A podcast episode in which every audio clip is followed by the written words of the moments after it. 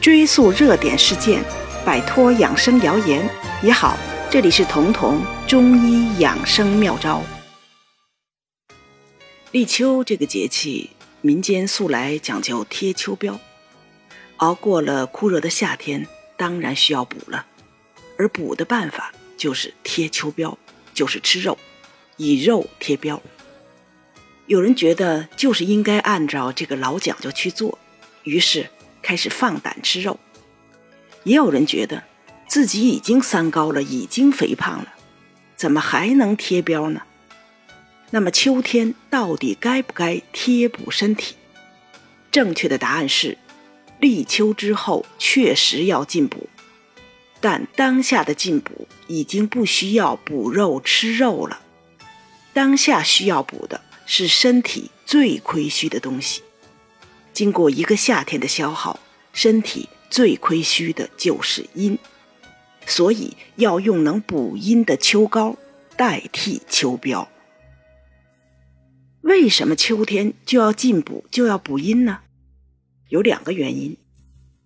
首先，经过炎热的盛夏，这是一年中消耗最大的季节，加上人体的气血。在夏天的时候，都要转移到体表外面，那么夏天对营养物质的吸收功能就很弱，所以大家会经常觉得夏天没有胃口。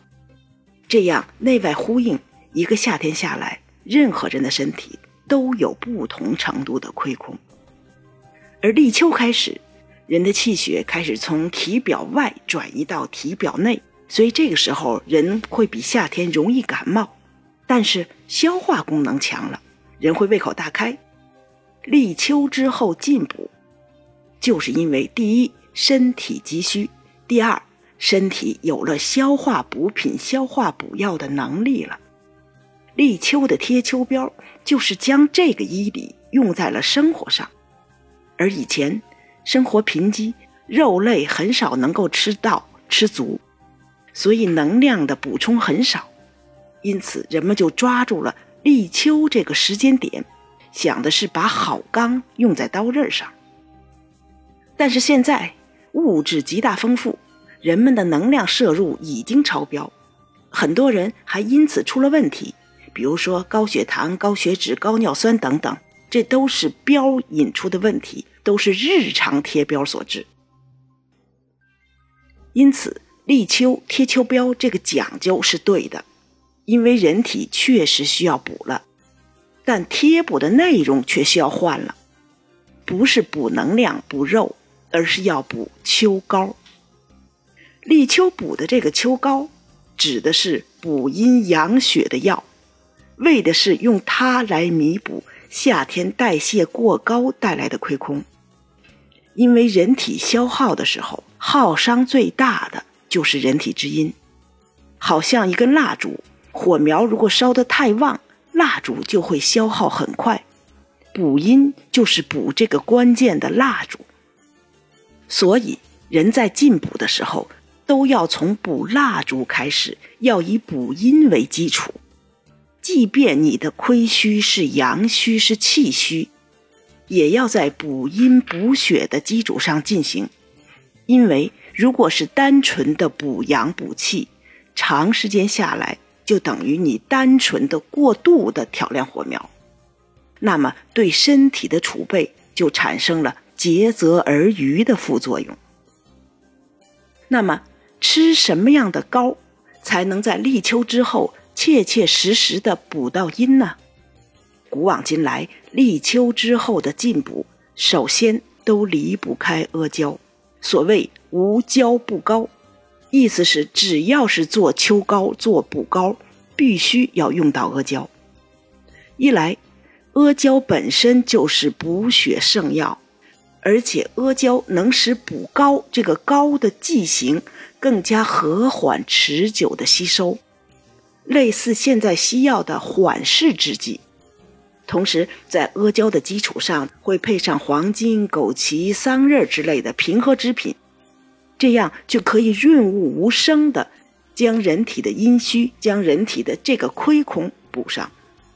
一般情况下，上面的这些补阴的药，可以每人每天用到十克。阿胶，比如说东阿阿胶，你可以用到五到九克都可以。用它们代茶饮也可以，煲汤也可以。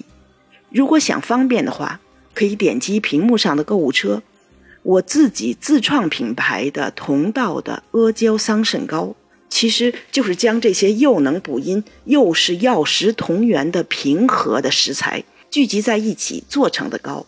每天把它当甜品吃、零食吃都可以，在你解馋的同时，顺手就把阴补了。可能有人会问啊，自己吃了这种补膏或者阿胶之类的补品之后，有上火的感觉，包括月经可能也有些变化，这是怎么回事？我首先要告诉大家，这是正常现象，甚至是好现象，因为。人体为了适应亏空的状态，会把身体的平衡点下调，以低水平平衡的方式来维持生命。就像我们减肥之后会怕冷，因为减肥的过程中你减少了能量的摄入，为了适应这个改变，身体只好下调代谢率。那么它的怕冷就是代谢率下降的表现。吃秋膏或者任何形式的进补，首先要做的。就是打破之前的那种病态的低水平的平衡。我们所感觉到的上火呀，或者月经的改变，就是把这个低的平衡点上调时的那种身体平衡跟不上的表现。这个时候不要停药，你再坚持一两天，这种异常的感觉就会消失。或者你从进补开始，就从少量开始吃，逐渐的增量。这样就给身体上调平衡点有了一个相对宽裕的时间，之后你就可以逐渐的进入到更高水平的新平衡了。所以，如果你吃了秋膏或者阿胶之类的补品之后上火，那是药物有效、身体向好的标志。不要因此错误的给自己定义为什么虚不受补，因为阿胶这类补阴的东西。性质非常平和，它不会出现温燥的药物才有的那种虚不受补的问题。